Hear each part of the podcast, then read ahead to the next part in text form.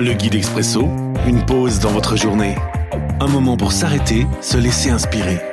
Chaque jour, un court texte biblique, un commentaire et des pistes de réflexion. 22 septembre. Aujourd'hui dans Daniel chapitre 5, le verset 5. Tout à coup, une main humaine apparaît près du porte-lampe. Elle se met à écrire sur le mur blanc du palais royal, et le roi voit cette main en train d'écrire. Alors, son visage devient très pâle, son esprit est troublé. Il perd son assurance et il tremble de tout son corps. Normal paranormal. Une réflexion de Priscille Greffeuil.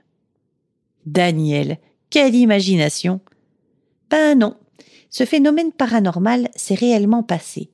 Le jugement qu'a écrit cette main s'est accompli historiquement cette nuit-là, et les nombreux participants du banquet en sont témoins. Le paranormal existe réellement, et cela fait beaucoup plus peur que dans les thrillers. Des personnes peuvent venir te trouver, aussi effrayées que ce roi, pour avoir des explications.